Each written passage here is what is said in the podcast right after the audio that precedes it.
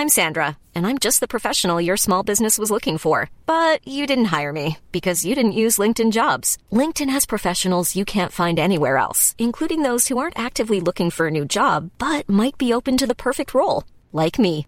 In a given month, over 70% of LinkedIn users don't visit other leading job sites. So if you're not looking on LinkedIn, you'll miss out on great candidates like Sandra. Start hiring professionals like a professional. Post your free job on linkedin.com/people today. When you're ready to pop the question, the last thing you want to do is second guess the ring. At Bluenile.com, you can design a one-of-a-kind ring with the ease and convenience of shopping online. Choose your diamond and setting. When you find the one, you'll get it delivered right to your door. Go to Bluenile.com and use promo code LISTEN to get $50 off your purchase of $500 or more. That's code LISTEN at Bluenile.com for $50 off your purchase. Bluenile.com code LISTEN.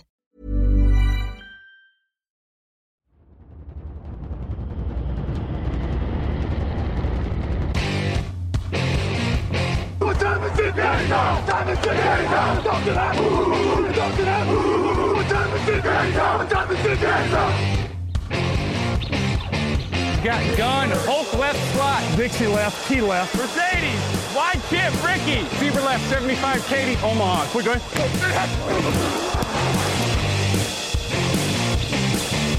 Last play of the game. Who's going to win it? Luck rolling out to the right. Dumps it up to Donnie Avery. Line. Touchdown. Touchdown. Touchdown. Touchdown.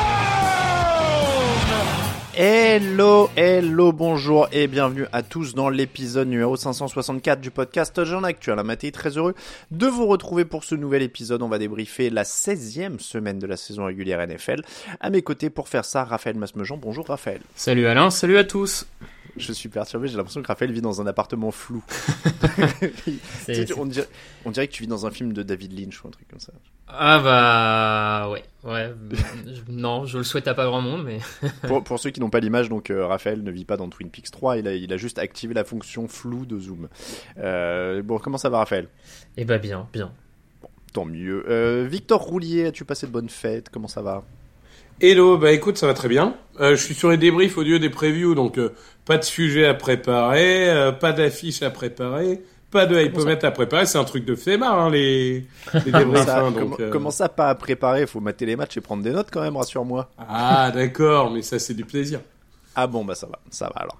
Euh, messieurs, on va parler d'une division infernale, on va parler de favoris au rendez-vous, on va parler d'équipes qui survivent, on va parler de tout ça. Mais avant, il y a de l'actu. Live from Studio 3C in Rockefeller Center, this is Today in New York. Dixième année et toujours pas de procès lancé par NBC New York contre nous pour ce vol de jingle. Nathaniel Hackett n'est plus le coach des Broncos, messieurs. Il n'aura même pas terminé sa première saison. Alors, dans une émission précédente, on disait les coachs viraient après leur première année. Ça arrive de plus en plus. Mais au cours de leur première année, figurez-vous qu'il n'y en a pas eu tant que ça. C'est le cinquième coach de l'histoire qui ne termine pas sa première année. Alors, il y avait eu Urban Meyer l'an dernier. Le quatrième, il est tout proche. Voilà. Euh, sinon, il fallait remonter à 2007. Bobby Petrino avec les Falcons. Et avant, c'était 1978 et 1976. Euh, faut savoir que Petrino, il démissionne pour retourner dans les rangs universitaires. Et sur les deux autres, 78 et 76, il y en a un autre qui démissionne aussi. Donc vraiment, virer, virer en cours de saison, ça n'arrive pas souvent pour une première année. Le fiasco est total, 4 victoires, 11 défaites. L'équipe qui marque le moins de points dans la ligue, avec une attaque dont on attendait quand même plutôt pas mal de choses, et sachant que Nathaniel Hackett était censé être un coach offensif, ce qui ne s'est pas beaucoup vu. Euh, c'est donc une catastrophe absolue, la saison est cuite. Est-ce qu'on peut résumer ça aussi en disant que le pire, c'est que ça n'a jamais eu l'air de marcher, en fait, euh, Victor? Oui, ça a été un désastre du début à la fin. En plus, j'ai envie de dire qu'il y y a beaucoup de nouveaux coachs qui arrivent dans des équipes qui n'ont pas des attentes énormes. Là, quand tu arrives dans une équipe qui a un bel effectif et qui en plus trade pour Russell Wilson, à minima, l'attente, c'est les playoffs. Quoi. Mm. Donc, tu arrives déjà avec beaucoup de pression. Mais la réalité, c'est que la mayonnaise a jamais pris de la première semaine à la dernière. Ils marquent, euh, j'ai l'impression qu'ils ont systématiquement marqué 16 points à chaque match de la saison. Euh, Wilson a été catastrophique. Certains pourraient dire, bah, il fallait virer Wilson. Sauf que Wilson, il y a du contrat garanti, il a 250 invirable. millions, tu vois, il est, il est invirable. Donc, euh, il fallait changer quelque chose. Euh, donc ils l'ont fait et ça c'est bien. En plus ils le font tôt, ce qui leur donne le temps d'interviewer avant tout le monde les meilleurs coordinateurs de la ligue avant que les playoffs commencent. Moi je trouve ça intelligent. Bon, Raphaël, on a. Alors, c'est intelligent. C'est un moindre mal, on va dire, du coup, Raphaël. Oui, oui, c'est un moindre mal. euh, vous l'avez dit tous les deux, on a senti que ça avait jamais pris. Et de, mémoire récente, j'ai pas souvenir d'avoir vu autant d'embrouilles entre joueurs d'un même groupe. Euh, on a vu des, vidéos par-ci par-là euh, sorties des réseaux sociaux, les défenseurs qui s'embrouillent avec Russell Wilson, la ligne offensive hier qui bouscule Ripien, enfin des joueurs de ligne offensive qui bousculent Brett Ripien et qui l'insultent. On a en plus le sentiment que le groupe, parce que des équipes mal coachées où les victoires ne, ne sont pas là, on en a vu et il y en aura toujours, mais là on avait en plus le sentiment que les mecs étaient en train de tous se frapper les uns euh, sur les autres euh, en permanence. Donc euh, clairement, Hackett n'avait même pas un peu le côté que pourrait avoir presque un Lovie Smith où à côté les Texans t'as l'impression qu'ils se battent un peu pour leur coach malgré tout, qui, Ouais. un peu ce qui. Là t'as l'impression que tout le monde avait abandonné. Donc effectivement, il fallait arrêter, euh, fallait euh, arrêter les dégâts au plus vite et rattraper l'erreur de casting qui en était manifestement une à ce niveau-là. Enfin, C'est vrai qu'on, il faut préciser le contexte. Donc, le licenciement, il intervient au lendemain d'un match cataclysmique contre les Rams, perdu 51 à 14, où Russell Wilson lance trois interceptions. Tu l'as dit, Raphaël, ça s'embrouille sur le bord du terrain entre les linemen et Brett Ripien. Il y a Randy Gregory qui se fait sortir deux fois par son coach, qui finit par cogner un joueur des Rams, qui est suspendu du coup pour un match. Enfin, il y avait clairement une atmosphère de fin du monde. Et, et est-ce que le plus significatif, d'ailleurs, c'était pas ces 51 points encaissés, qui était aussi le signe que cette défense qui a tenu toute l'année, elle aussi dit stop en fait, et, et là c'est fini, c'est Ouais. tout quoi. bah effectivement, il y, a- il y a ce signe-là et par par comparaison, euh, je trouve que c'est le, le score et quand tu vois le- les blessés qu'il y a chez les Rams et comment les Rams s'en sortent face à ces Broncos-là. C'est là où tu te rends compte, ne serait-ce la différence de, de casting au niveau du coach. C'est que McVay, il a une équipe où les blessures se sont euh, amoncelées dans tous les sens, et pourtant, alors qu'il reste que deux matchs, tu pourrais dire que les Rams ne jouent absolument plus rien, et ils vont en coller 51 points. Une équipe des Broncos qui a quasiment pas de blessés en vrai. Que L'effectif est presque au complet du côté de Denver, à peu de choses près, disons. Euh, une équipe de Denver qui certes ne joue plus grand chose, mais à minima tous ses joueurs, tous ses titulaires. Et pourtant, les mecs se font mais vraiment éclater dans tous les sens du terme par une équipe de remplaçants quasiment en face. Mm. Bah voilà, ça, ça monte le coaching, ça monte un groupe euh, qui, qui en a plus rien à faire de rien, et à partir de là, il n'y a, a pas vraiment de débat, quoi. L'intérimaire c'est Jerry Rosberg euh, qui a 67 ans. euh, et qui est passé. Alors, il était, il était euh, assistant hein, cette saison pour les Broncos. Auparavant, il a été coordinateur des équipes spéciales des Ravens, coordinateur des équipes spéciales des Falcons, des Browns. Il est passé par les, rangs universitaires. Bon, c'est pas un pédigré incroyable, clairement. Il semble être là pour un intérim, surtout à son âge. hein, voilà. On cherche quoi maintenant? Pour les, les Broncos Tu disais, Victor, ils ont pris de l'avance sur, les, sur les, le processus d'entretien d'embauche. Toi, tu ferais venir qui en entretien d'embauche? Ben, un esprit offensif, mais un vrai esprit offensif créateur. C'est-à-dire que je pense qu'il faut arrêter d'embaucher les coordinateurs offensifs des quarterbacks qui sont tellement intelligents qu'ils font le jeu eux-mêmes. C'est-à-dire qu'il faut, faut arrêter les coordinateurs offensifs des Manning, des, des Rodgers, des Adam Gaze et compagnie. faut prendre Ah, des alors, mecs. Tu me poses un dilemme du coup. Euh, Patrick Mahomes, il va dans cette euh, catégorie-là parce qu'il a un coordinateur offensif qui est plutôt coté sur. euh, Je pense que Bieniemy est un peu dans cette catégorie et c'est pas pour Ah. rien que ça fait 4 ans ou 5 ans qu'il fait des interviews et qu'il n'a pas de poste. Alors, tu prendrais qui? Parce que moi, j'avoue que j'a- j'avais un petit fait pour Bieniemy, tu vois. J'aurais bien tenté depuis le temps qu'on lui tourne autour. Alors, au risque de paraître autocentré, mais je pense que celui qui va avoir le plus d'interviews de tous, ça va être le coordinateur offensif Zigus Station euh, pour, euh, pour ce qu'il a réalisé. Après, je veux dire, euh, un, système offensif à la Eagles, c'est peut-être pas forcément ce que recherchent hein, euh, les, les Broncos, donc euh, après, ça sera à discuter. Euh, mais je, je pense que c'est ce type de de- d'entraîneurs jeunes, parce qu'en ce moment, il y a un peu la course à la jeunesse, une sorte de mode comme ça. Mais Oui, pour autant, Station, il a 37 ans, hein, le coordinateur offensif des. mais pour autant, des, des, des mecs qui ont réussi à gagner, on va dire, en créant vraiment un système et pas en se reposant sur un quarterback Hall of Famer qui fait tout.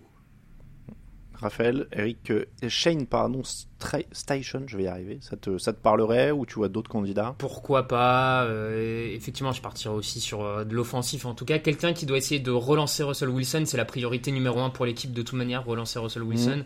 Vu l'investissement fait, il n'y a, y a pas vraiment de débat là-dessus.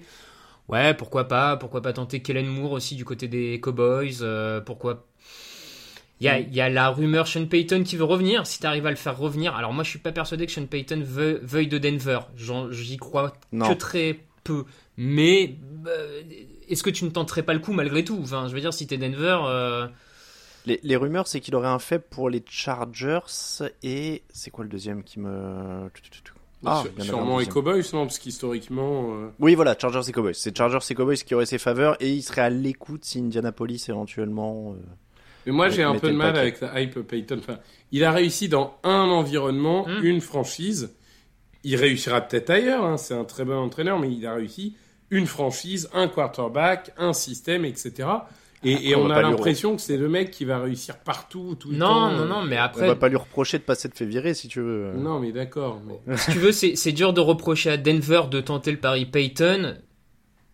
S'ils doivent relancer Russell Wilson, c'est dur de leur reprocher de tenter Payton parce que à l'heure actuelle sur le marché euh, des candidats, c'est peut-être celui qui peut sur le papier t'apporter le plus de garanties. Maintenant, est-ce que c'est le Tu cas vois, même auprès de joueurs qui étaient en train de se battre entre eux il y a deux jours, un mec qui a son pédigré et un Super Bowl, ça fait jamais de mal quand même en termes de poser un vestiaire un peu quoi.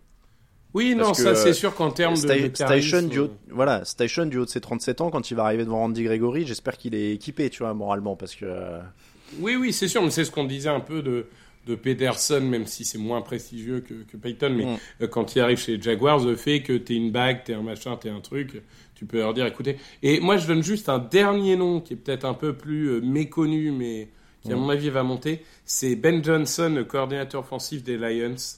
Mm. Euh. Je pense qu'à un moment, euh, il, va, vrai. il va être dans les interviews aussi.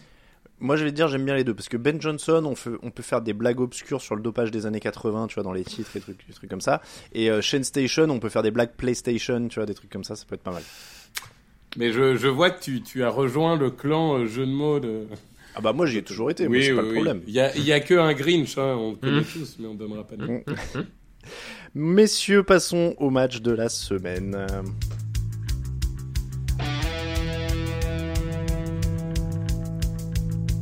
Actu, analyse, résultat, toute l'actu de la NFL, c'est sur touchdownactu.com.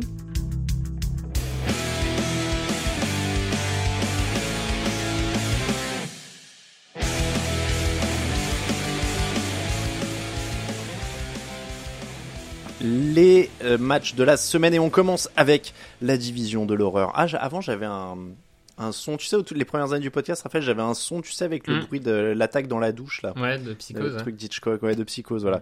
J'aurais pu en mettre ça parce qu'on va parler de la NFC Sud. C'est une émission à thème NFC Sud. On va commencer avec l'équipe qui va le mieux, les Panthers, qui ont battu les Lions 37 à 23. Alors évidemment que les Lions allaient pondre ça, hein, euh, vu que euh, Victor et Lucas sortaient d'une émission où on avait titré les Lions plus chauds que jamais, tout ça. Bon, alors le- leur définition de chaud, c'est vraiment prendre 320 yards au sol contre les Panthers. Euh, Carolina qui a complètement marché sur Détroit. Ils étaient à 240 yards au sol, je crois, à la mi-temps. Ils étaient sur les bases du record historique de yards au sol sur un match. Bon, finalement, ils ont un peu levé le pied. Ils ont laissé Sam Darnold distribuer le ballon et tuer le match, parce que pourquoi pas, hein, euh, tant que t'en as humilié l'adversaire, tu te dis on vient de lui marcher dessus. Bon, on va aussi faire briller Sam Darnold. Euh, Sam Darnold qui a été à 15 sur 22 pour 250 yards et un touchdown. Comment les Lions sont passés à ce point au travers? Et du coup, je vais demander à, Victor, puisque vous en avez parlé jeudi dernier. Bah écoute, euh, c'est un peu, euh, pour le coup, euh, Lucas avait nuancé en disant attention à ce que la défense ne retrouve pas ses mauvaises habitudes de début d'année. Bah, c'est ce qui s'est passé, c'est-à-dire qu'on a nuance, retrouvé, euh, on a retrouvé cette défense de début d'année qui, les yeux fermés, peut prendre 400 yards, qui ne sait plus plaquer, qui ne suit plus les assignements, euh, qui loupe à peu près tout ce qu'ils entreprennent. Bah écoute, à un moment, ça, ça s'est vu. Ce qui, est, ce qui est étonnant quand même, c'est que la faiblesse structurelle de cette défense de Détroit, euh, c'est les airs. On n'était pas habitué à les voir se faire ouvrir comme ça au sol, mais écoute, euh, il y avait des, des formations assez renforcées du côté de Carolina. C'est assez marrant de voir que sur beaucoup d'actions, tu sais très bien qu'ils vont courir, mais Ouais. ça marche quand même parce que les blocs sont bien faits, parce que ça suit. Euh, écoute, cette équipe des Panthers, depuis le départ de Matt Rule, elle a, elle a un vrai mojo et, et, et là, clairement, les Lions n'ont pas su suivre. On va dire qu'en attaque, ils ont quand même fait euh, quelque chose de correct, mais avec Mhm. une défense comme ça, tu peux pas gagner le match. Mais c'est ça qui est fou en fait. Hein. Jared Goff est plutôt euh, propre pour tout le boulot qu'il a eu parce qu'ils ont pas eu de, ils ont pas pu courir. Hein. Ils ont fait que courir. Il a lancé euh, que lancé. Il a lancé 42 passes, 3 touchdowns, aucune interception. Donc c'est presque rassurant pour Goff, euh, Raphaël. Mais on a identifié un petit point faible, c'est qu'ils prennent plus de 5 yards par course quoi. Ouais, 5 yards, t'es t'es même bien gentil parce que si Alors tu c'est comptes. sur la, c'est la moyenne sur la saison du coup après ce match. Là Ouais. ils sont à 7,4 sur le match. ouais. C'est ça, 7,4 sur match. Et si tu comptes même les portées vraiment des deux titulaires, Foreman et Hubbard, t'es même plutôt à 8,5, 8,6 de, de yards par portée. Ouais. Euh, Hubbard est à 10-4 Voilà. sur 12 courses. Donc, autant dire qu'en NFL, quand tu manges 8 yards par course, euh, tu peux pas gagner le match. On peut le tourner dans tous les sens que tu veux, c'est c'est absolument ingagnable. Donc euh, oui, oui, ils ont ils sont retombés dans, dans ces travers-là. Euh, j'a- J'avoue que je m'attendais pas à ce que Carolina le fasse après avoir déçu à, à Pittsburgh, parce qu'on s'était dit que Carolina était un peu Mm. retombé contre Pittsburgh, et finalement ils arrivent à rebondir de nouveau face aux face aux Lions. C'est un peu la surprise. Après, euh, oui, donc c'est c'est la faiblesse côté euh, côté Lions. Maintenant, euh, voilà, ça veut dire qu'il va falloir rajouter un, de la défense contre la course à l'intersaison. Bon, je, reviens sur, je reviens sur Carolina. euh, tu, tu disais, euh, on pensait pas qu'ils y arriveraient. Est-ce qu'au final, ils ont pas, entre guillemets, un plan de jeu? C'est-à-dire, voilà, 43 courses, 22 passes. C'est basique, c'est limité. Mais quand ça marche, bah, tu peux rien faire, quoi. ah bah si, c'est le plan de jeu qu'ils ont depuis euh, quelques semaines où ils s'étaient mis à gagner. Alors ça n'a pas marché contre Pittsburgh, mais en tout cas ils ont ils ont recommencé à gagner grâce à ce plan de jeu là. Comme tu dis, c'est c'est basique. euh, je dis, c'est alors quand ça marche effectivement c'est compliqué à arrêter parce qu'ils ils maîtrisent le chrono, ils prennent de l'avance au sol, ils avancent sans trop de difficultés, sans s'exposer à la passe et euh, sans s'exposer à la passe avec Sam Darnold au, au centre, on va dire ça comme ça. Donc euh, c'est quasiment le plan parfait pour eux. Maintenant, il faut juste tomber contre les défenses euh, qui te permettent de le faire. Oui, c'est euh, pas toutes qui permettent ça, parce que 570 yards sur le match, c'est le record de la franchise. Ils existent depuis quoi 94, 95, 95, je dirais. Mm. Bon, ça commence à faire quand même 25 ans, de 25-26 ans de d'échantillon. Donc euh, c'est leur plus gros match euh, historiquement. En défense, ça reste quand même un petit peu limité. Il y a deux sacs, euh, mais deux sacs, donc deux Jared Goff. Euh, sur 42 passes, ça, ça pourrait quand même être mieux. Euh, Victor, il y a beaucoup de jeunes, toi qui es beaucoup dans les process draft, tous les grosses matos, etc. Ça, ça reste encore un petit peu décevant, non? Complètement. Complètement. Moi, j'attendais de cette défense qu'elle devienne un peu top 10 ou, ou, ou quelque chose du genre. Euh, globalement, il y a Jesse Horn, le cornerback, qui est, qui est au niveau.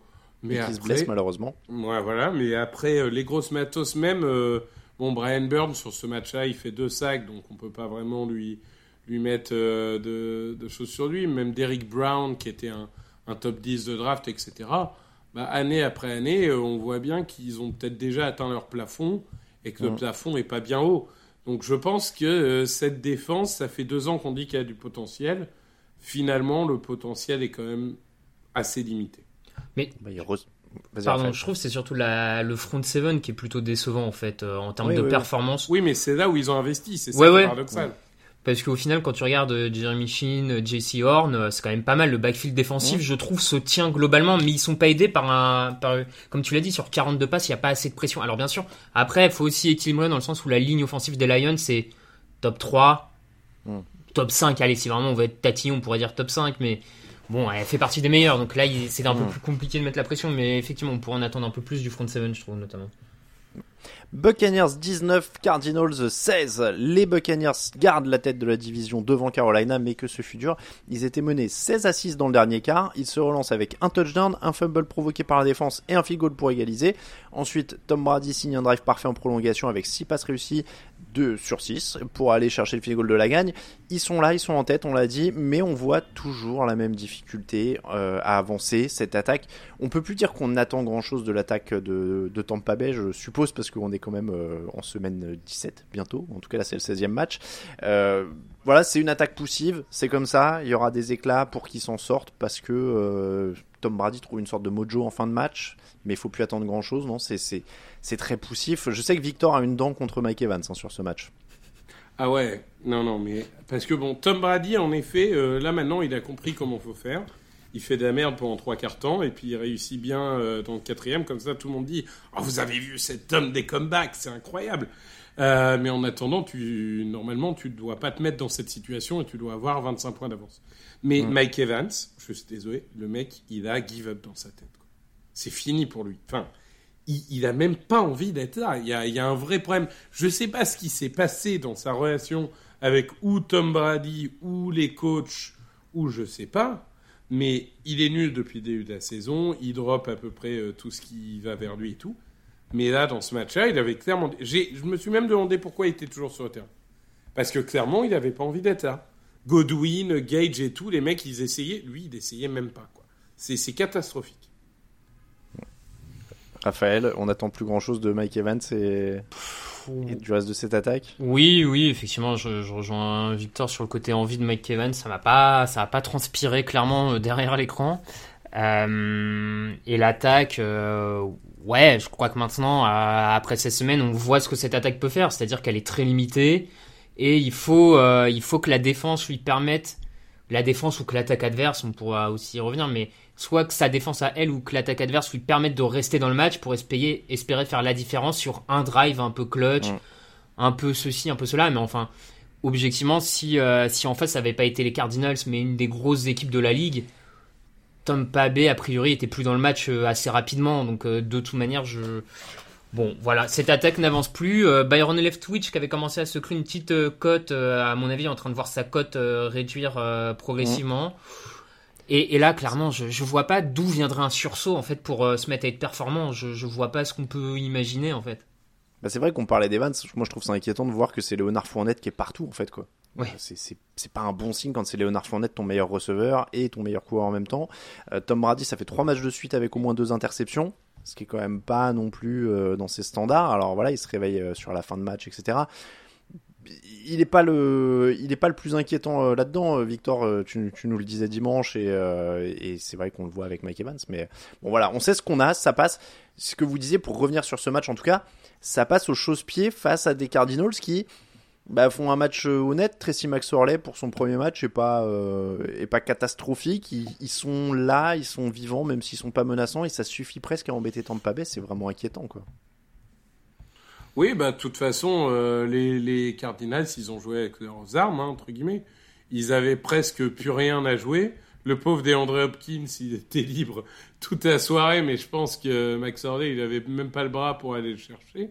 Après, Mais- et cib- ciblé dix fois une seule réception, euh, Hopkins. Ouais, ouais, mais faut voir, faut- euh, faut cibler, voir comment il euh, les balles, ciblé, elles ouais. sont à 2 mètres de lui, quoi. Enfin, je veux dire, je veux bien, mais il n'est pas extensible non plus, mais enfin, bon. Euh, non, mais voilà, Marco Wilson fait deux interceptions et, et maintient cette équipe dans le match. Ils sont courageux. Mais en attendant, euh, je, je dis depuis des semaines que les Cardinals sont l'équipe la plus mal coachée de la ligue. Je commence à me dire que la seule équipe qui peut peut-être rivaliser, c'est les Buccaneers, quoi. Enfin, c'est catastrophique, vraiment. Alors, je vous livre une petite info euh, parce que ça tombe au moment où on enregistre. En parlant des Cardinals, je vous jure que c'est le hasard, ça tombe à ce moment-là. Euh, JJ Watt vient d'annoncer qu'il prendrait sa retraite à la fin de la saison. Ce qui m'étonne pas tellement parce que euh, je, je me suis fait la réflexion déjà la semaine dernière contre les Broncos et ça a été à nouveau le cas euh, cette semaine. Il est, il est très bon pendant la première mi-temps où il est dominant, il est partout sur tous les snaps. euh, C'était notamment le cas la semaine dernière contre les Broncos où à la mi-temps il était déjà à 3 sacs. Cette semaine il est, il est pas, il a pas de sac à la mi-temps mais il a pas mal de pression. Et en deuxième mi-temps, il se met à chuter de régime. On le voit beaucoup moins. Et d'ailleurs, c'est le moment où la défense des, des Cards est aussi un peu moins bonne et qui commence à encaisser des points à chaque fois. Donc euh, je, je, je pense que physiquement, il a, il a plus qu'une mi-temps. Il a plus qu'une mi-temps dans les jambes. Et vu le personnage que c'est, je pense que lui, être sur le terrain pas à 100%, c'est pas son, c'est pas son dada quoi. Soit il y va pour être à 100%, soit- sinon. euh, Il aurait pu faire une Von Miller, euh, écumer les prétendants euh, pour euh, jouer des petits morceaux et puis la fin de bah, saison. si c'était ça, il serait pas allé à Arizona, soyons honnêtes. Non, Ça, mais- ça c'est vrai que c'est pas le meilleur choix de carrière qu'il ait fait. Moi, je pense qu'il a ça- fait, il a fait un choix financier parce que c'était un Mm. truc genre 30 millions sur deux Ouais, ans, ce qui était un peu inespéré à son âge. Mais ce qui est dommage, c'est que si tu veux, les, gens qui ont commencé à suivre la NFL euh, dans la deuxième partie des années 2010 se souviendront que du, JJ Watt, euh, euh, souvent blessé, bon par séquence, mais pas incroyable. Mais, quand on se souvient de, la période 2012-2015, où il est trois fois en quatre ans ou trois fois en cinq ans meilleur défenseur de l'année et, qu'il était juste le joueur le plus dominant de cette ligue. Mmh. C'était absolument incroyable. Il sera, je pense, au Hall of Fame parce Ah que bah trois fois Defensive Player de ouais. l'année, je vois pas comment il y est pas. hein. Mmh. Même s'il n'y a pas de grosses performances en, en, en playoff ou autre. Mais, mais euh, pour, pour le coup, c'est vraiment un what if parce que il a pas ces deux grosses blessures. Il peut, il peut, euh, il peut être à 5, 6 euh, trophées du meilleur défenseur de l'année. C'est vraiment, c'est une grande carrière, mais ça aurait pu être une carrière légendaire. Je, viens de vérifier, c'est sûr que euh, on, parle du contrat qu'il a pris là chez les Cardinals. C'est sûr qu'il fallait se mettre à l'abri après avoir pris que 100 millions d'euros aux Texans. Bon, voilà, tu vois, t'es- t'es- Il a des Ah. factures à payer. il y a un train de vie, quoi. Tu vois, il y a un train de vie à respecter. Tu peux pas te permettre d'aller euh, dans une équipe qui gagne. Peut-être qu'il peut avait peur aussi de l'hydrocution, tu vois. Faut se mouiller la nuque. Après, le- on, le Texan, on peut penser que c'était un grand naïf comme euh, nous à un moment. Il pensait que C'est Murray vrai. et Kingsbury, ça allait le faire avec Hopkins, tout ça. On peut aussi. C'est euh, vrai. Il, il a tenté le rapport qualité-prix. il a tenté le rapport qualité-prix. Bon, JJ Watt, donc ce sera à la retraite d'ici deux matchs. Les Browns 10, Saints 17. Les Saints restent aussi en vie dans cette merveilleuse division NFC Sud où tout le monde est en vie parce que c'est une division sympathique. Euh, les... on- Parce qu'on n'a pas donné le bilan, on le donnera dans les previews aussi de la semaine, hein, mais tout ce petit monde est en vie en négatif pour les playoffs. Euh, négatif, c'était les températures aussi. Il faisait moins 13 degrés à Cleveland pour ce match, messieurs. Et je peux vous garantir que s'il y a bien une statistique qui est fausse en NFL, c'est celle de la de l'affluence sur les, les résumés de match d'ESPN, parce que si vous regardez bien, ils mettent en fait le nombre de personnes présentes dans le stade et le pourcentage de remplissage. Donc Mm. si le stade fait euh, 50 000, ils mettent 50 000, 100%. Et donc pour le match des Browns, il y a marqué 100% d'affluence. Il faisait moins 13. Pour avoir regardé le match, je peux vous dire qu'il y avait vraiment pas grand monde dans le stade parce que les gens sont pas maboules au point de vouloir perdre des orteils pour regarder jouer euh, de Sean Watson au mois de décembre quand il n'y a pas de playoff. Mais c'est parce que le stade des Browns, c'est principalement des season ticket holders et comme c'est des, ça. comme des billets des- à la saison, ils, ils le comptent quand même comme quelqu'un étant venu parce que le billet Oui, a oui. été distribué. Mais ce que je veux dire, c'est que la stat, elle est sur les billets vendus, pas validés le jour même, quoi. Non, c'est clairement. ça. Parce que le stade, il était à moitié vide. hein. Euh, donc, New Orleans menait 10-0 avant que des touchdowns de Tyson Hill et Alvin Kamara ne leur donnent l'avantage dans le troisième quart-temps. Pendant ce temps, la défense a complètement verrouillé Cleveland. Les Browns ont eu trois possessions pour aller égaliser, mais ils ont échoué deux fois sur quatrième tentative. Victoire défensive quand même des Saints. On va pas dire qu'il y avait beaucoup d'attaques, Raphaël. Non, non, il y avait, il y avait pas beaucoup d'attaques. C'était, euh, c'était un peu à ce genre de prestations défensives qu'on attendait, euh, qu'on attendait de la part des Saints euh, en début de saison. Ils l'ont fait à une ou deux reprises, euh, pas beaucoup plus malheureusement pour eux cette saison. Mais oui, quand, quand ils ont ce, front seven qui, qui arrive à mettre la pression, qui arrive à bloquer la course adverse, bah ça devient une équipe qui donne suffisamment d'armes à son attaque pour, pour faire le, le minimum syndical et ça, et ça fonctionne. Voilà, donc, euh, alors j'allais dire c'est presque trop tard. Peut-être pas in fine parce que, ils- comme tu l'as dit, ils sont toujours en course malgré tout. Mais euh, bon, ça, ça, ça continue à poser beaucoup de questions malgré tout pour cette intersaison des Saints et quel cap à prendre euh, à l'intersaison, je trouve. Minimum syndical, c'est le mot, hein, 244 Ouais, yards hein, quand même pour, pour match. Bon, après, con- conditions dantesques, hein, euh, Ouais, clairement.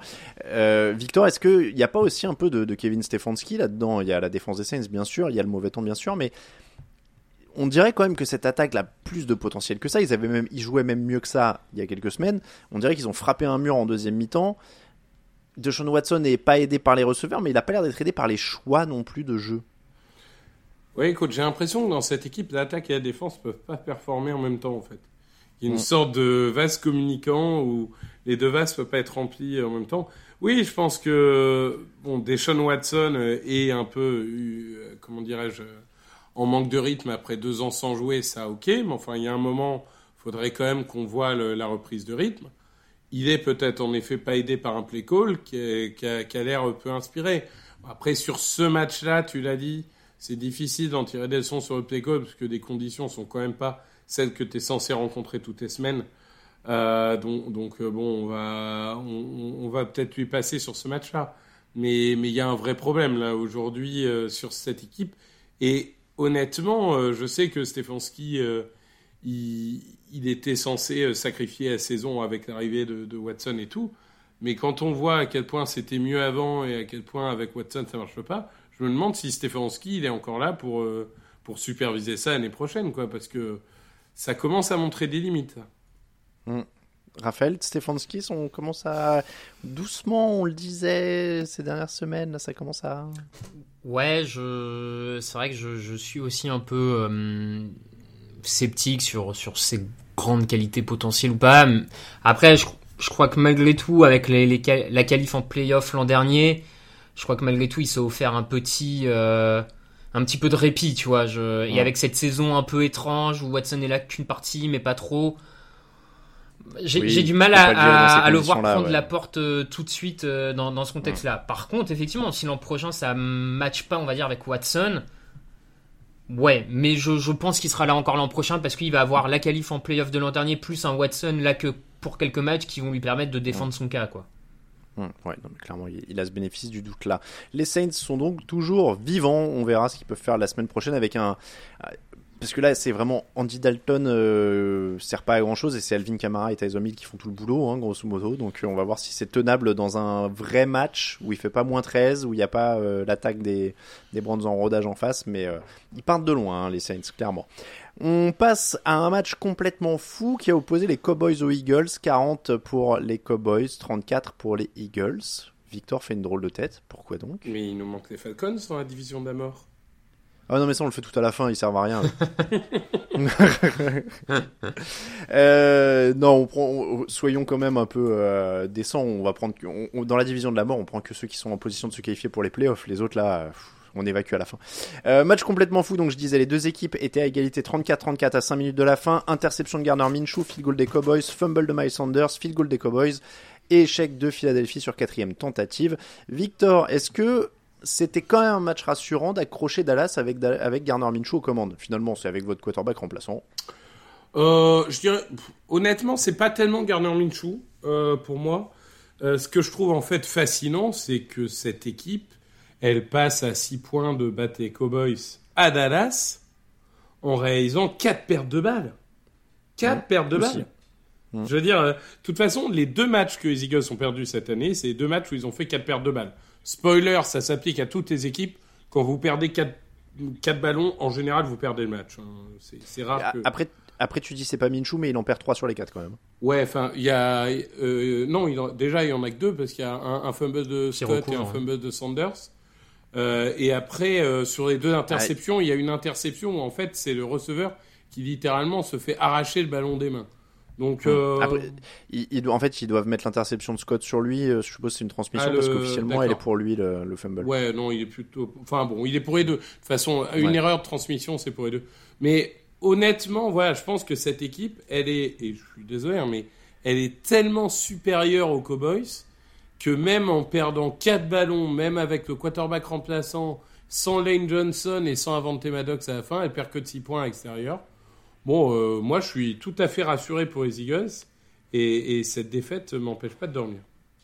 Raphaël, est-ce qu'ils sont tellement supérieurs aux Cowboys? Parce que c'est quand même une euh, phrase forte. Oui, oui. Alors, écoute, phrase forte auquel je, souscris plus ou moins, tellement supérieur, je sais pas, mais supérieur, oui, je, je rejoins là-dessus. Euh, effectivement, vu, vu, le contexte que Victor a rappelé, être à 6 points et perdre à la toute fin face à Dallas, c'est quand même globalement rassurant. Ils ont aussi complètement annihilé le pass rush de Dallas. Euh, Zéro sac, ouais. Donc, euh, alors bien sûr aussi des, des, fois ils prennent pas de sac parce que Gardner Minshew se débarrasse peut-être un peu plus vite de la balle, etc. Mais le tout dans le tout, c'est quand même une prestation où ils ont su euh, globalement bien bien s'ajuster, bien bien ils s'en sont bien sortis. Il y a juste un petite euh, faiblesse qui m'a fait un peu peur quand même pendant la rencontre. Euh, à partir du moment où CD Lamb a été euh, aligné dans le slot, ils ont commencé à prendre des yards et des yards et des réceptions par Lamb. donc voilà, j'ai juste été étonné qu'il soit aussi facilement battu dans le slot que ça à, surveiller. Alors après, il n'y a pas forcément de très grands receveurs dans le slot dans les autres équipes pas FC. Quoi, quand Justin Jefferson aligné dans le slot, ça peut être emmerdant. Mais euh, en fait, c'est, euh, il profite du, de la blessure de Maddox, qui est justement celui qui joue dans le slot. Et forcément, quand t'as pas préparé ton plan de jeu et que tu dois faire rentrer le remplaçant en plein milieu du truc, bah, il prend le bouillon, mais c'est quand même difficile d'en vouloir aux remplaçants. Non, j'en veux pas tant aux remplaçants, mais euh, bon. Mais ils ont profité, les, les Cowboys ont fait un ajustement intelligent, parce que malgré tout, bah, on, bon, on se réjouit pas des blessures, mais quand des mecs en face, un, un mec bon se blesse, et bah tu cibles cette position. C'est aussi ça le football. Mm. Est-ce que Dallas est un peu en train de devenir, je sais pas si j'abuse, euh, un peu une sorte de Vikings du moment au sens où ça, il y a une très belle attaque avec du potentiel, mais la défense commence quand même à prendre beaucoup de yards. Ils, ils en prennent plus de 400 et ils vivent un peu sur les turnovers, quoi. Parce que s'ils volent pas les ballons là, euh, comme tu le disais, hein, euh, ça fait, ça fait grosse correction. Bah oui, surtout que ça fait quand même trois semaines que la défense est aux fraises. Enfin, Mm. Texans, Jaguars, là, on on n'a pas la défense de début de saison.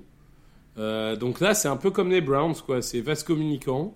L'attaque commence à performer. Prescott redevient enfin le Prescott qu'on connaît. Voilà, parce que après son interception un peu stupide de début de match, Ouais, derrière, euh, derrière, il fait quand même un excellent match. Bon, il a, il a en effet une mauvaise décision stratégique à la fin, mais qui est finalement sans conséquence. Euh, mais mais euh, cette défense aujourd'hui, bah, elle me rassure pas. Le jour où, parce que ça va arriver, ils vont devoir aller en playoff à Philadelphie ou à San Francisco. Euh, attention, parce que ça peut prendre une valise de points. Vikings 27, Giants 24. On parlait justement des Vikings. Victoire à l'arraché de Minnesota, évidemment, sur un field goal de 61 yards à la dernière seconde. Alors, bravo, ils gagnent encore.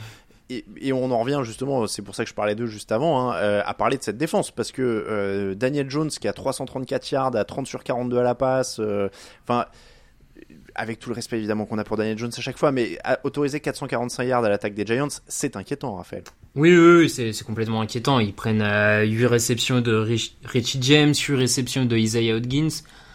Voilà, c'est des stats que tu dois pas autoriser face à ces receveurs-là quand tu es une équipe qui prétend euh, gagner, euh, bah, aller au bout, parce que je pense que maintenant, de toute façon, à 12-3, ils peuvent pas avoir d'autant ambition que, que de gagner le, le Super Bowl. Enfin, je, tu, tu t'as pas un bilan de 12-3 pour dire, ouais, bah, je vais en playoff pour voir comment ça se passe et, euh, et on croise Ouais. les doigts, tu vois. Donc, euh, effectivement, cette défense est beaucoup trop inquiétante. Euh, ça tient, ça tient parce que parce que l'attaque, mais euh, ouais. euh, voilà, après, voilà, c'est ce qu'on dit de sur les Vikings depuis 16 semaines. Bravo Connell de, de faire tenir tout ça et bravo d'empocher la victoire à la fin, mais c'est structurellement, euh, notamment en défense, structurellement, ça paraît trop fait pour pouvoir faire un rush en playoff euh, maintenant.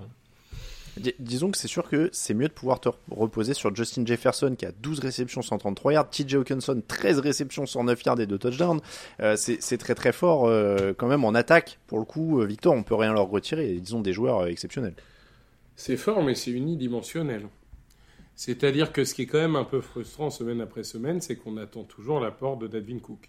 Et en fait, cette équipe, moi, je, je continue à dire que c'est euh, l'anomalie statistique du siècle. hein.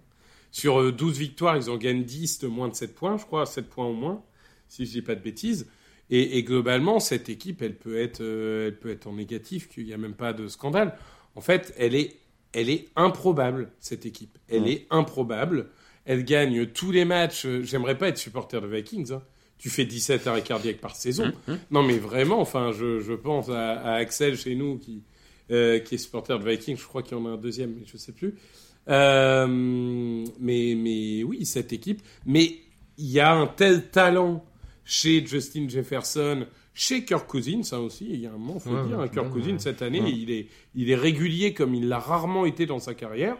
Euh, TJ Hawkinson, c'est un peu la cerise sur le gâteau depuis son arrivée, et puis même KJ Osborne, Adam enfin, il y, un- il y a un talent sur le niveau aérien qui est presque inégalé en NFL. Euh, donc, euh, et ils arrivent à faire tourner ça. Donc bravo à eux. Ils gagnent sur un, sur un field goal de 60 yards. J'ai presque envie de dire, euh, tu, tu te dis, ça va continuer jusqu'à la fin de la saison. Ils vont gagner Super Bowl. et puis euh, on, on parlera de, de l'équipe bénie par les dieux. Et puis on apprendra qu'ils sont tous allés à Lourdes avant le début de la saison. Mais il y a un truc, quoi. C'est c'est pas possible. On verra bien en tout cas. Et dans l'autre sens, il faut toujours reconnaître aux Giants, là on se répète un peu pour, au fil de la saison, mais il faut euh, reconnaître aux Giants le mérite de s'accrocher, le mérite d'être bien coachés, euh, le mérite de jouer sur leur force. Ça se résume toujours à ça. Ils ont, euh, ils ont fait ce qu'ils pouvaient en défense parce qu'ils prennent beaucoup de yards, mais finalement ils prennent que 27 points et, ils, exploitent au maximum les failles défensives adverses, mine de rien, Raphaël. Ouais, ouais, tout, toujours ça, effectivement. Ce, cette défense, et particulièrement, je, je trouve ce gros front seven, voire ligne défensive surtout, hein, qui, est, qui est capable, à l'image de Leonard Williams et de Dexter Lawrence, de, de mettre vraiment en difficulté les lignes offensives adverses et essayer de casser au maximum le rythme de, de passe euh, du quarterback adverse. Donc voilà, ils sont portés par ça. euh, et en attaque, c'est intelligent, c'est pas spectaculaire, c'est pas, mais comme tu dis, c'est c'est suffisamment bien coaché pour aller euh, chercher quelques failles.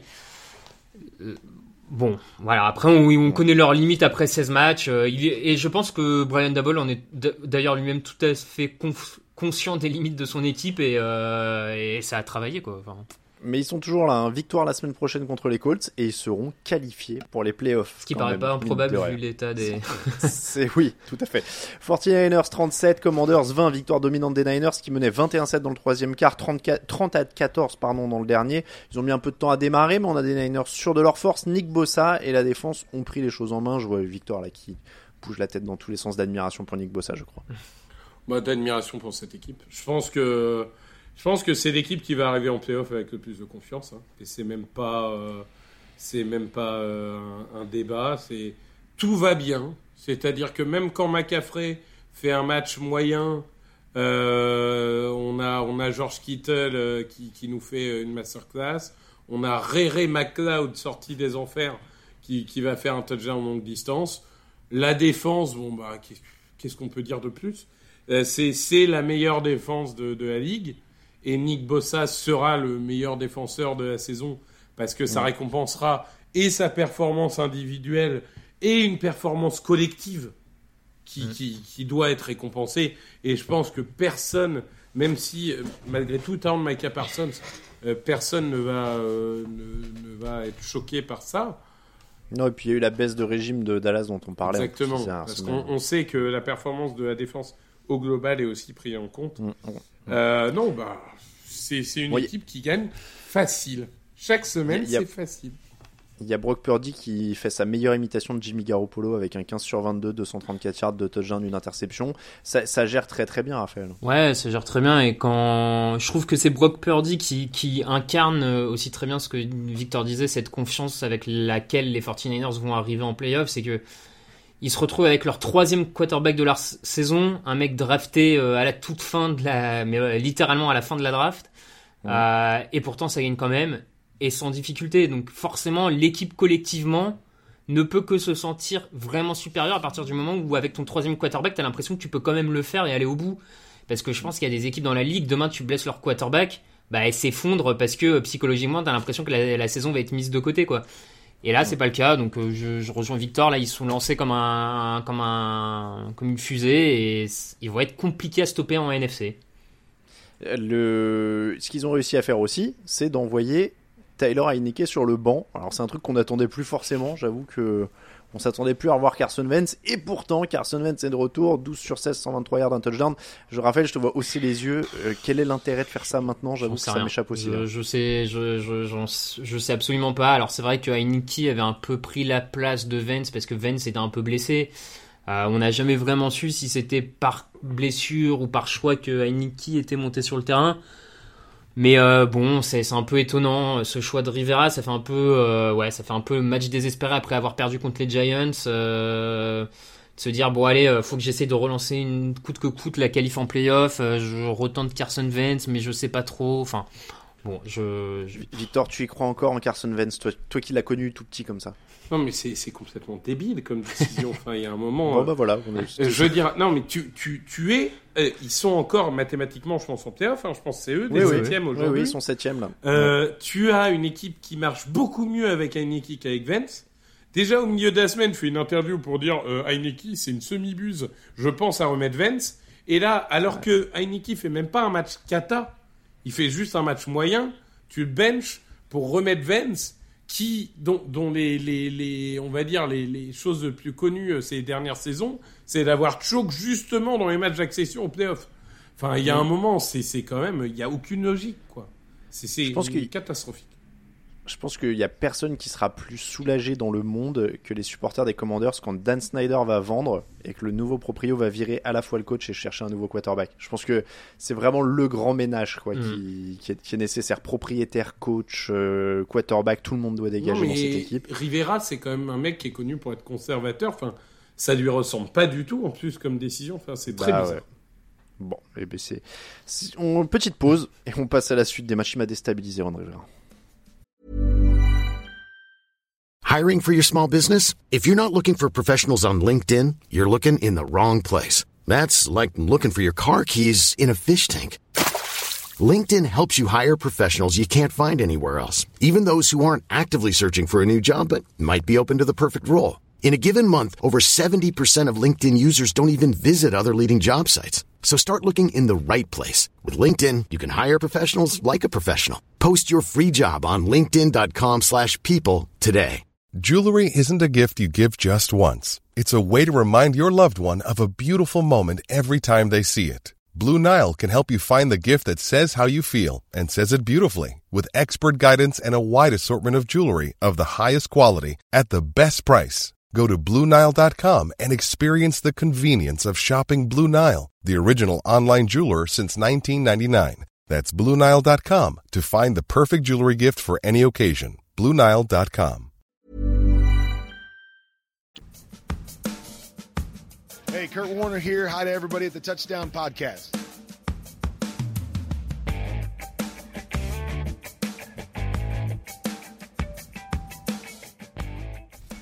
On enchaîne avec la deuxième partie des matchs de la semaine et on bascule notamment dans la conférence AFC avec les Bills qui s'imposent 35 à 13 contre les Bears. Euh, match difficile au début pour Buffalo dans le froid aussi. Euh, on rappelle, hein, il y a plein de matchs qui étaient euh, impactés par le froid glacial et polaire qui touche les États-Unis en ce moment. Chicago menait 10 à 6 à la mi-temps. Buffalo a marqué 4 touchdowns après la pause pour l'emporter. C'est le jeu au sol qui a porté l'équipe avec 254 yards au total pour les Bills. Alors oui, il faisait froid, mais on a quand même un Josh Allen qui a fait quelques erreurs un peu On lui pardonne avec la météo, Raphaël, ou on s'inquiète Parce que je trouve qu'il est cumule un peu depuis quelques semaines? Ouais, je, je sais pas si on lui pardonne avec la météo, dans le sens où c'est pas la première fois euh, cette saison qu'il nous fait des, des Mm. choses un peu comme ça. Euh, c'est le cas depuis un mois, un mois et demi, je dirais, euh, où on a quelques erreurs. Alors après, il y a suffisamment de talent chez Josh Allen lui-même et euh, chez le reste de l'équipe pour se relever de ces petites erreurs-là. Mais euh, oui, on, on voit qu'il est un peu plus inconsistant que ce qu'on aurait irrégulier, en tout cas que ce qu'on aurait aimé euh, Mm. qu'il ne soit. Donc euh, je lui pardonnerai pas. Maintenant, euh, la, la bonne nouvelle, c'est qu'ils aient un- enfin un jeu au sol qui soit sorti. Alors après, c'est tellement un épiphénomène qu'on va peut-être attendre de voir un deuxième match euh, pour savoir si ça, pour savoir si ça peut être plus que ça. Mais euh, bon, victoire malgré tout, tranquille. Victor, tu retiens quoi? Les erreurs de Allen ou le- les 254 yards au sol? Je crois que les erreurs de Allen, va falloir vivre avec parce que moi j'avais l'impression qu'il balançait interception sur interception cette saison. Mais en réalité, cette saison, il en a balancé 13. D'accord? L'année dernière, il en balance 15. Donc je crois que ça fait partie intégrante de son jeu. C'est un peu comme des Brett Favre, si tu veux. Il faut accepter que euh, son jeu implique euh, de lancer beaucoup d'interceptions. Euh, beaucoup, tout étant relatif par ailleurs, mais 15, ça reste quand même, ça reste quand même important. Euh, après- Oui, selon les standards actuels, ouais, c'est pas mal. voilà, après, ce qui est, ce qui est inédit, c'est en effet que le jeu au sol euh, aide. Euh, bon, c'était face à la défense des Bears, donc faut tout relativiser. Mais malgré tout, s'ils veulent réussir en playoff, avoir un jeu au sol qui performe, ça peut être une vraie bonne nouvelle. Surtout, autant Singletary, on connaît ses qualités et ses défauts, autant James Cook, le frère de Dadvin, euh, qui avait été un peu mis au placard en début de saison après un fumble le match d'ouverture, là, il commence vraiment à trouver les, les ouvertures. Et si lui, il monte en puissance, euh, ça peut être un, un- un vrai facteur X en playoff. Donc, euh, à surveiller. Le plan de jeu défensif, c'était de tenir Justin Fields. Ils l'ont fait, fin de l'histoire. Raphaël. Oui. Ouais, ouais, non, mais. Très bien. oui. J'aime ces, ces conclusions euh, simples et efficaces quand on a un peu de retard sur le, sur le conducteur. Victor, oui? Oui. Je, je le mets à l'épreuve, voir s'il arrive à, à se contenter d'un oui. Euh, Les Chiefs 24, Seahawks 10. Les Chiefs qui s'imposent logiquement de manière autoritaire et surtout de manière défensive. Seulement deux sacs, mais beaucoup de pression. 8 pour Chris Jones, George Karlaftis très présent aussi. 4 joueurs avec au moins 4 pressions. Est-ce que c'est la bonne nouvelle de l'hiver cette euh, défense ou alors est-ce que Victor a déjà une objection parce que je l'ai vu hocher la tête quand j'ai dit euh, logiquement? Ah non, quand t'as dit victoire autoritaire, Ouais. alors on n'a pas vu le même match, hein. Bah de la défense quoi. Ouais, enfin, ils sont, ils sont passés à, à 2-3 cagades de, de perdre ce match. C'est plus euh, Seattle qui s'est foiré dans les moments les plus clutch, ce qui leur a permis de, de garder euh, 14 points d'avance. Mais alors, euh, moi, ce match, vraiment, euh, j'ai trouvé Kansas City en, en manque d'imagination. Euh, Après il fait moins, on, on le rappelle, il fait moins 1000 aussi hein, euh, ce genre-là. euh, c'est vrai.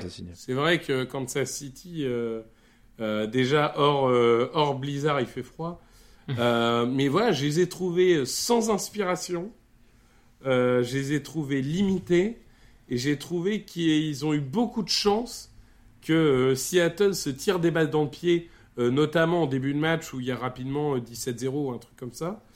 Euh, non, je, moi, ils m'ont pas rassuré du tout les, les Chiefs.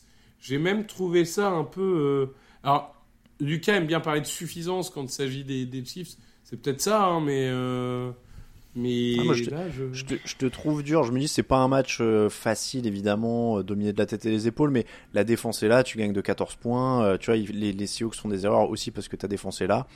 C'est un match sans- pour moi, c'est un match sans histoire, en fait, pour une équipe qui vise le titre. Raphaël, toi, tu l'as vu comment? Euh, un peu entre les deux, euh, j'ai envie de dire. Je, trouve que l'attaque a pas assez performé par rapport à une défense de Seattle qui était vraiment en difficulté ces dernières, euh, ces dernières semaines. Il y a beaucoup de séquences avec plusieurs punts auxquels les Chiefs ne nous habituent pas. Euh, donc là-dessus, j'ai trouvé qu'en attaque, ça aurait quand même pu être plus performant que ça. Euh, et ils auront besoin d'être plus performants que ça d'ailleurs pour aller au bout une nouvelle fois.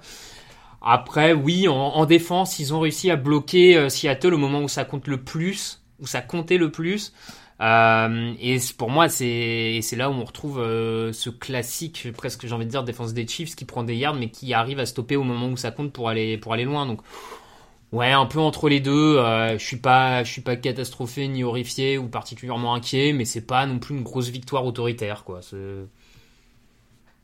Eh ben, ils, ils vivront avec ça. En tout cas, pour les Seahawks, euh, ça se complique dans la course aux playoffs. C'est une des, des belles hypes. On en reparlera jeudi, mais il y a quelques belles hypes de début de saison qui se sont quand même bien bien éteintes. hein. Euh, Les, les Seahawks euh, en sont là. Donc, c'est surtout défensif, Victor?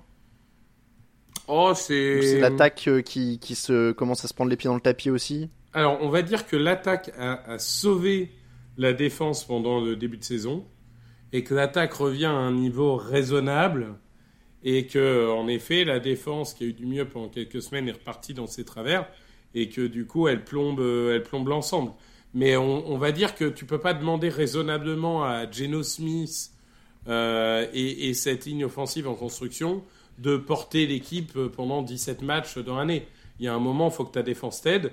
Et comme la défense n'aide absolument pas, oui, là, ça devient compliqué, puisqu'ils sont derrière Giants, derrière les Commanders, à égalité avec euh, les Lions et les Packers. Bon, euh, ça commence à, sentir un peu le roussi.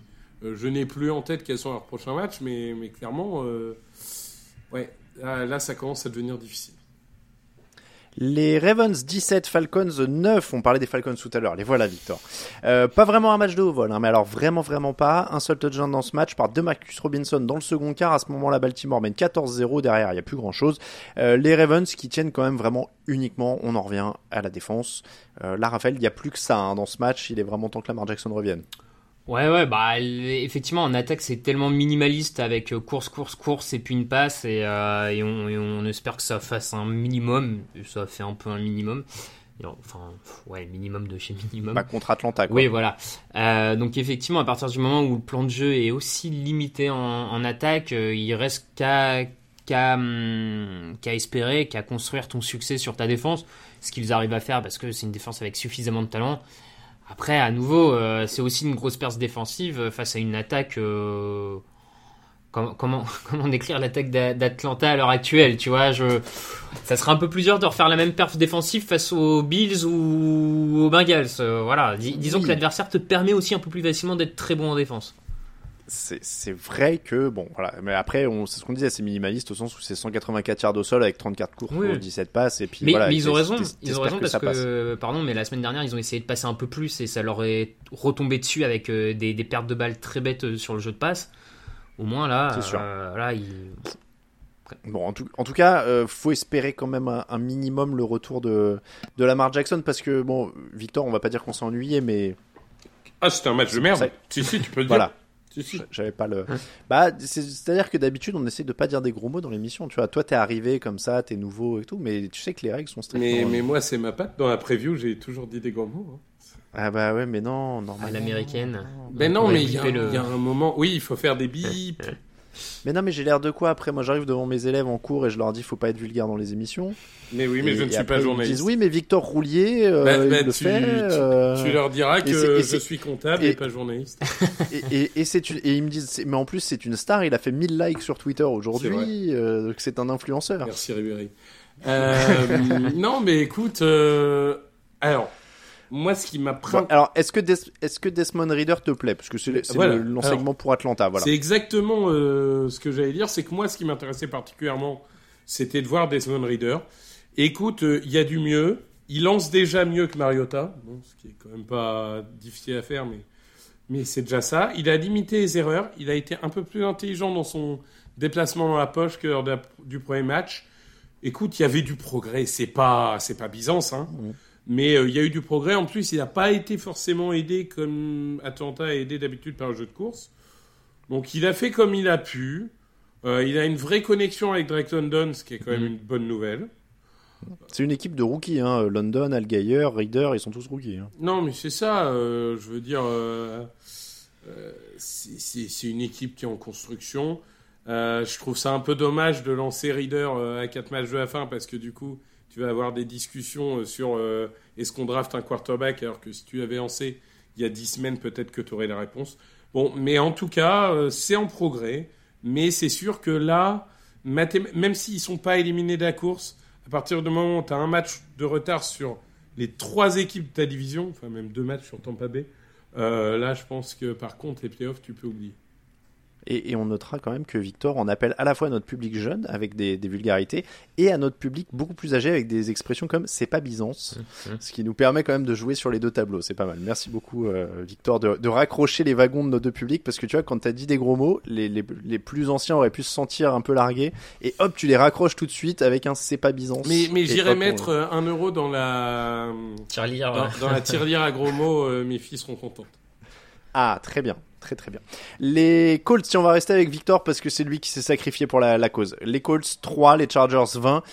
C'est un acte héroïque hein, qui a eu lieu lundi soir. Euh, Moi, je, me préparais tranquillement. euh, Je finissais ma journée de boulot du lundi. Bon, je me disais, je vais me coucher tôt. Euh, Il y, a, il y a ce Colts Chargers et là, Victor surgit de nulle part. Mais vraiment, tel un, tel un héros sur son cheval dans une bataille, tu vois. Le drapeau en avant et tout, le, le visage peint. Et là, il me dit, tu veux que je prenne le match de la nuit alors là, moi, évidemment, je me suis dit, bah, je trouve un, je trouve un volontaire comme ça, bon, je vais pas me gêner, tu vois. Je t'ai même Euh, pas posé la question, je me suis imposé. C'est vrai. Voilà. Ah oui, c'est ça. T'as dit, je prends. C'est c'est pour ça que je dis surgit, tu vois. Ouais. Donc, euh, donc là, moi, je me dis, euh, évidemment, quel pigeon, tu vois. Ouais, Et, et là, et là, Victor a, a senti l'arnaque, mais il était trop tard. Il était 3 heures du matin, et il nous a envoyé un message sur le Slack de la rédaction en disant plus jamais je ne demande un match du lundi soir avec les Colts. Donc ça s'est passé comment, Victor, ce match euh Écoute, oui, j'avais pris euh, par, euh, par fidélité à Nick. Euh, j'ai été bien récompensé, dis donc. Donc je vais, Cet homme est beaucoup trop je fidèle. vais, je vais pas dire de vulgarité. Du coup, ce fut un match fort peu plaisant.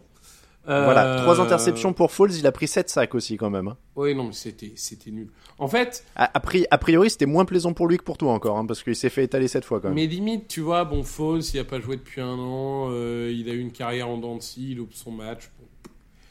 Bon. Euh, la ligne offensive, je, je veux dire, elle est, elle est quand même. C'est, il y a deux ans, c'est la meilleure ligne de la NFL. C'est les mêmes mecs. Hein. Ils ont juste été Ouais. payés entre temps et, et ils sont juste nullissimes. C'est, c'est hallucinant, quoi. Ça, ça, vraiment, Quentin Nelson, j'avais envie de fracasser à travers mon écran. Et de l'autre côté, j'ai pas trouvé que les Chargers étaient particulièrement bons. Enfin, ils ont galéré euh, offensivement avec un play call euh, très peu inspiré et une ligne offensive, elle aussi à la ramasse. Et finalement, c'est la moins mauvaise des deux équipes qui a gagné. hein. C'était un peu ça, moi, mon- le, le propos, en fait, au-delà des blagues et, et tout ça. Euh, C'était ça que je voulais t'entendre dire, c'est que en effet, moi, ce qui m'inquiète le plus, c'est presque que les Chargers n'ont pas l'air d'avoir gagné si facilement ou de manière si convaincante que ça, alors qu'en face, euh, c'était la galère. Pardon, c'était. Tu as eu, t'as eu une coupure Je, non, non, c'est, j'ai freeze mentalement parce que j'étais en train d'assimiler ce que tu me disais. Euh, Non, mais je, je pense effectivement que moi, en fait, quand je regardais cette équipe des Chargers, je me disais que euh, cette équipe-là, enfin, en jouant comme ça, tu gagnes pas un match de playoff.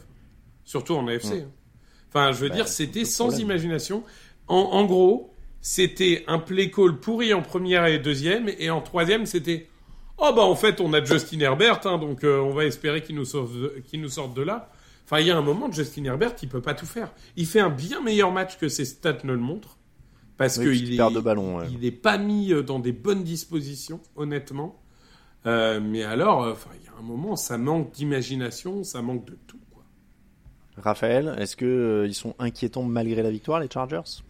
On parle souvent de bonnes défaites. Y a-t-il des mauvaises victoires? Euh, peut-être qu'il y en a, peut-être qu'il y en a. Écoute, euh, je, je, je sais pas effectivement. Je, offensivement, c'est pas, c'est pas ce qu'on aimerait voir des Chargers et c'est pas ce qu'on attend de, de cette équipe. Euh, je rejoins Victor, ça, ça manque quand même de, de créativité, ça manque de, de passes en profondeur. Je trouve que Mike Allen n'est pas assez ciblé alors que c'est un des meilleurs receveurs dans les réceptions en contestation. Euh, Mike Williams ou Keenan Allen Mike Williams. mélangé. Ah pardon, je... Dit Mike Allen. Oh, bah, pff, Mike Williams est un des meilleurs receveurs dans, dans les réceptions contestées et je trouve qu'il est pas assez recherché. Donc voilà, plusieurs choses m'embêtent là-dessus. La ligne offensive était quand même pas tip top non plus. Euh, donc ça c'est sur le côté embêtant.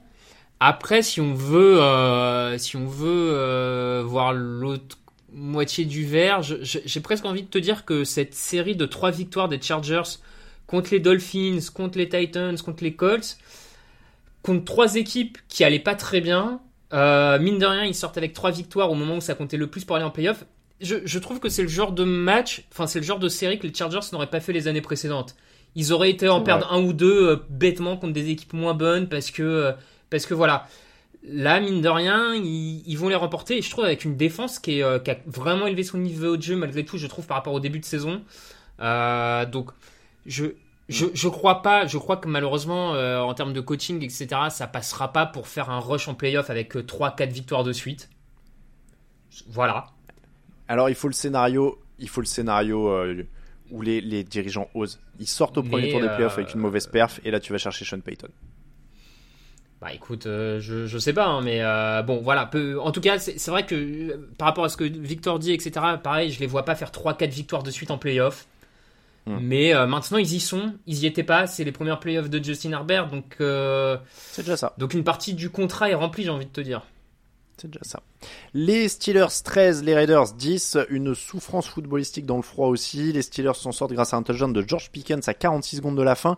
Derek Carr termine avec une interception comme il se doit. Raphaël, tu nous as dit pendant ce match euh, comment les Raiders perdent ce match? Alors, je te donne un élément de réponse. ouais. Je dirais en gagnant seulement 207 yards et en perdant 3 ballons. Non, mais ce que je veux dire par là, c'est que euh, les Raiders se font quasiment braquer parce qu'ils sont devant tout le match, sauf les euh, la dernière minute. Je crois que c'est euh, c'est seulement à la dernière minute que Pittsburgh repasse devant au score. 46 secondes, ouais. ouais. Donc malgré tout, à 46 secondes près, les, les Raiders n'ont jamais été menés dans le match, n'ont jamais été menés au scoring, malgré le peu de yards qu'ils font, comme, euh, comme tu l'as dit. Donc c'est dans ce sens-là. Je, je... Alors après, c'est pas la première fois cette saison qu'ils se font remonter au score. Donc euh, de toute manière, ils ont le record cette saison de remontée euh, subie.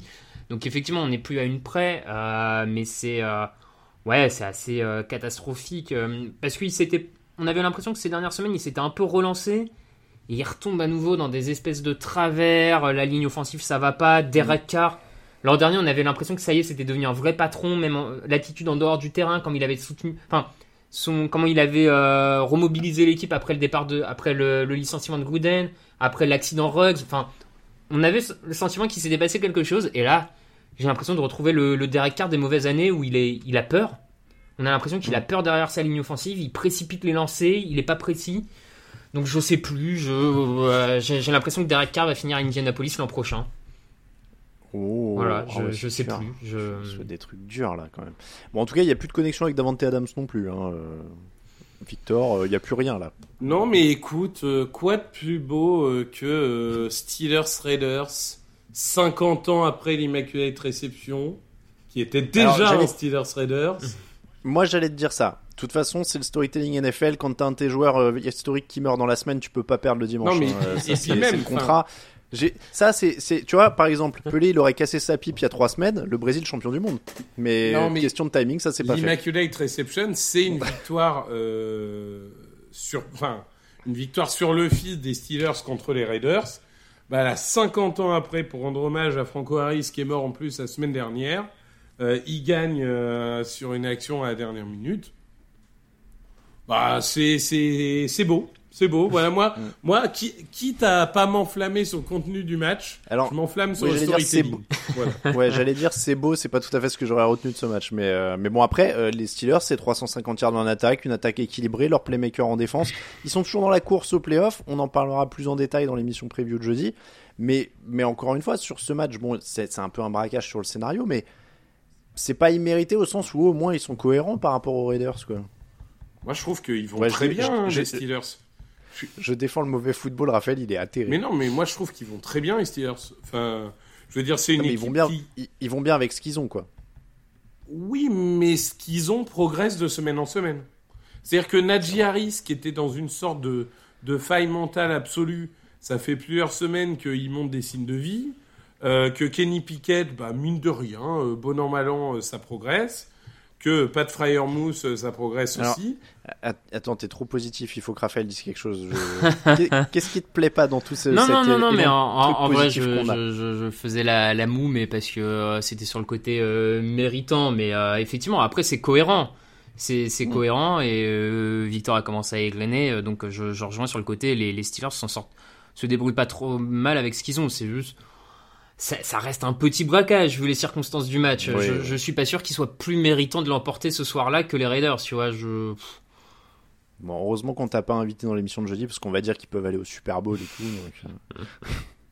On termine avec les Rams 51, les Broncos 14. On a évidemment évoqué le sujet via le prisme du licenciement de Nathaniel Hackett en début d'émission. On va juste euh, utiliser la fin pour parce qu'on a parlé de tout ce qui est Broncos, hein, les bagarres en interne, etc., etc. Euh, juste un mot pour les Rams quand même, pour le côté Rams sur ce match. Euh, tu l'as rappelé vaguement en début d'émission, Raphaël, qu'ils sont quand même sans Stafford, sans Cup, sans Aaron Donald. Donc Denver s'est quand même fait humilier par Baker Mayfield, Cam Akers et Tyler Higbee, ce qui n'était pas tout à fait écrit au début de l'année. Hein, si on avait dit il y aura un match Rams Broncos au début de l'année. Euh, donc Baker Mayfield, euh, quand même, qui est en train de se refaire une santé. C'est un peu la leçon de ce match. Est-ce que c'est un alors peut-être 24 sur 28, 230 yards, 2 touchdowns Je trouve que oui, c'est un alors peut-être d'autant plus que la situation de Matthew Stafford n'est pas totalement connue en termes de santé. Euh, donc à partir de là, sachant pas si euh, Matthew Stafford va jouer les premiers matchs de la prochaine saison, pourquoi ne pas garder Baker Mayfield sous la main, qui se débrouille pas trop mal avec peu de cibles, avec une ligne offensive, alors qui est enfin la même depuis deux semaines, mais la même de mauvais joueurs, donc bon, qui, à force de, finalement mettre les mêmes mauvais joueurs sur le terrain, au bout d'un moment finit par trouver un peu de cohésion, donc euh, il, il profite aussi peut-être d'une ligne offensive un peu moins mauvaise qu'elle n'a pu l'être. Mais du coup, effectivement, il n'est pas inintéressant dans un schéma euh, peut-être un peu plus quarterback friendly que ce qu'il a pu connaître ailleurs. Donc euh, ouais, si, si je suis Los Angeles, je me débrouille pour le garder sous la main euh, en attendant de savoir trop euh, ce que fait Stafford quoi. T'insinues que bosser avec Sean McVay à Los Angeles, c'est un meilleur environnement que de bosser à Cleveland ou à Carolina, quoi. Ouais, oui, oui, je l'insinue, ouais. Je le, je le- je l'affirme même. Victor, t'as un petit espoir pour l'ancien numéro 1 de la draft?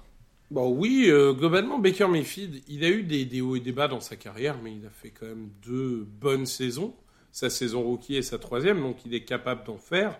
Euh, il sera probablement pas un, un titulaire pendant 15 ans, indiscutable, Hall of Famer, ce que tu veux. Mais en attendant, euh, avec en effet cette santé de Stafford euh, très incertaine, moi je vois pas pourquoi il le garderait pas l'année prochaine. Enfin, si le prix reste raisonnable, sachant que le, ça. le prix, ça sera euh, le backup le mieux payé de la ligue ou pas loin. Hein. Faut pas se Mm. mentir. Mais, euh, mais pour autant, euh, oui, je pense qu'il faut le garder. Et, et la, la plus grosse résurrection, c'est Cam Akers. Cam Akers, ils ont Oui. tenté de couper, d'échanger, de foutre à la poubelle, de le cryogéniser, tout. Le mec, vrai. il est toujours là, on sait pas pourquoi. Et là, depuis trois semaines, il revit. Bon, bah écoute, euh, tant mieux. hein. Il attendait que je le coupe de ma fantaisie. Tu l'as coupé? Bah, je l'ai coupé il y a longtemps, je l'avais sélectionné pendant la draft. Alors, inutile de dire que j'ai pas, ça a pas été vraiment un de mes moteurs cette année. hein. Bon. Bref. Ah, mais attends, Euh, du donc, coup, euh, je vais voir si je peux le récupérer pour la finale. Ah, oui, c'est vrai, c'est vrai. Bon. Euh, en tout cas, euh, Baker Mayfield, Cam Akers, le duo improbable de cette fin d'émission qui aura donc porté les Rams à un succès euh, énorme, giga carton. Il s'était fait cartonner à coup de 50 points dans un Super Bowl, les Broncos, dans une fois, par les Niners? Les Broncos, bah, ils se sont fait cartonner par euh, les Seahawks. Par les Seahawks, c'était pas mal aussi. Hein. Ah oui, aussi, ouais, c'est vrai. aussi. Mais ils n'avaient pas pris 50 points une fois sur le nez. Bah, ceux qui euh, prennent 55 points au Super Bowl, c'est Bengals pour moi. Ah, pardon. Ouais, ok, Euh, ouais, bah, je sais pas pourquoi. Je sais pas s'il y a un autre 50 burger que, que les 55 points des Bengals pour le coup. hein. Je, je sais pas, je croyais qu'il y avait un des, une des. Non, je sais pas, je m'embrouille. Je m'embrouille. euh, Non, comme, Je sais comme pas je te dis, il y a, je, je me rappelle que, enfin, il y a les, les 55 points de. Non, mais ça doit être cela, je confonds avec Ouais, ça. et les Bills, s'en- les Bills s'en prennent peut-être 50 par les Cowboys, mais je pense Ouais. pas que les, je pense pas que les Broncos euh, prennent. euh. Ce- serait particulier un Super Bowl à 50 points, on en a plus trop hein, des, des matchs comme ça. quoi. Ah bah si, tu vois. Et attends, je vérifie en live. T'as raison. Et 55 points, c'est contre les Broncos, c'est pas contre les Bengals. Je suis Bravo. complètement à côté de la plaque. Oh là là, quel quel talent C'est mais pour c'est- ça que c'est le boss. C'est pour mais ça que c'est c'est c'est parce que je suis. C'est parce que je suis le plus vieux, c'est parce que j'y étais. Mais oui, en plus, évidemment, c'est Broncos. Ouais, bon, c'est pas grave. En tout cas, bien C'est joué, euh. Alain. euh, tu, tu as raison. Tu as raison. Bon, tu, tu me rassures parce que comme j'ai pris un an il y a quelques temps là, j'avais peur de commencer à perdre la non, mémoire. non, c'est moi, c'est moi qui commence à confondre les, les couleurs et les équipes. Donc ça commence à devenir inquiétant. J'ai pas de problème à, à perdre ce qu'il y a sur le crâne, mais perdre ce qu'il y a dedans, ça commencerait à Et m'embêter. les Bills sont bien Euh, pris c'est- 52 points. Voilà aussi. Bon, c'est comme ça que se termine l'épisode 564 du podcast Dodge en Actu. On remercie tous ceux qui nous soutiennent sur Tipeee. N'hésitez pas à rejoindre Paul Up, Gil. Oh, vous êtes dur avec les pseudos des fois. Euh, Gol, Gitok, Genzo, Blastem et François qui se sont ajoutés à la liste cette semaine. Euh, Il y a toujours, alors il y a plus de calendrier. On est arrivé au bout. Euh, Il y a encore des marque-pages et il y a encore des sous-verts, et il y a encore des décapsuleurs et plein plein de trucs pour euh, pour décapsuler les bières qu'on vous a offert à Noël par exemple ou les choses comme ça. N'hésitez pas. Euh, pour nous suivre euh, sur le, les réseaux sociaux Twitter, @tdactu, Facebook @tdactu, Instagram @actu en entier, TikTok @tdactu, euh, les réseaux sociaux perso Victor Roulier pour Victor si vous voulez voir son incroyable tweet qui a fait plus de 1000 likes. On dit t'as dit vaguement ce que c'était, mais on va pas le dire. Comme ça, c'est les gens qui ont Twitter s'ils veulent aller voir. Je suis un vrai Roulier. influenceur. Je déménage à Dubaï la semaine prochaine. Voilà, je. Ah, trop bien, Ouais. trop bien. Trop bien. Et du coup, ouais, tu vas commencer à faire du drop, des- du vendre du dropshipping et tout là sur Insta. évidemment, euh, au, au box opening euh, la semaine prochaine, euh, on va tester des nouveaux bien. masques beauté. euh, soyez là, euh, c'est important. Trop bien. Tu veux pas, tu veux, tu veux pas faire influenceur aspirateur? Parce que je t'avoue que je cherche un nouvel aspirateur. Alors j'ai découvert un monde incroyable sur YouTube de gens qui testent des aspirateurs. Et je te jure, c'est un délire. hein. Si ça t'intéresse et que t'as besoin d'aspirateur gratos, c'est une. C'est le une cadeau branche, de tu Noël tu qu'on peux- m'a offert l'année dernière. Tu vois, j'arrive à un âge où on m'offre Ah, un utile. aspirateur en cadeau de Noël. J'étais content, tu vois. Ah, tu vois, bah je, j'aurais, j'aurais pris ça. T'en, es content? C'est quoi le modèle? C'est le mec. bon bref. Je te donnerai en, en, en- off. en off. Merci. Si vous avez des conseils d'aspirateur, mon Twitter c'est @alainmattei, Raphaël underscore, euh, at, non c'est Raphaël underscore TDA. hein. Je sais pas pourquoi j'avais un doute si c'était Raph ou Raphaël. Bon bref, at underscore TDA pour Raphaël. On vous rappelle toute l'actu de la NFL, tous les articles et tout le reste c'est sur tdactu.com. On se retrouve demain pour la preview de la 17e semaine déjà, la 17e semaine de NFL. Ce sera avec Lucas Vola. Merci beaucoup messieurs. Et à très bientôt sur les antennes de TDActu.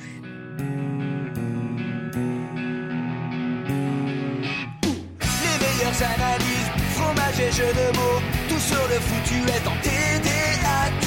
Le mardi, le jeudi, tel gâteau risotto, les meilleures recettes dans TDAQ. Fumble pour JJ Watt, Bismuth pour Marshall Lynch, Procas Global Beckham, Tom Brady quarterback, calé sur le fauteuil, option Madame Irma, à la fin on compte les points et on finit en requin.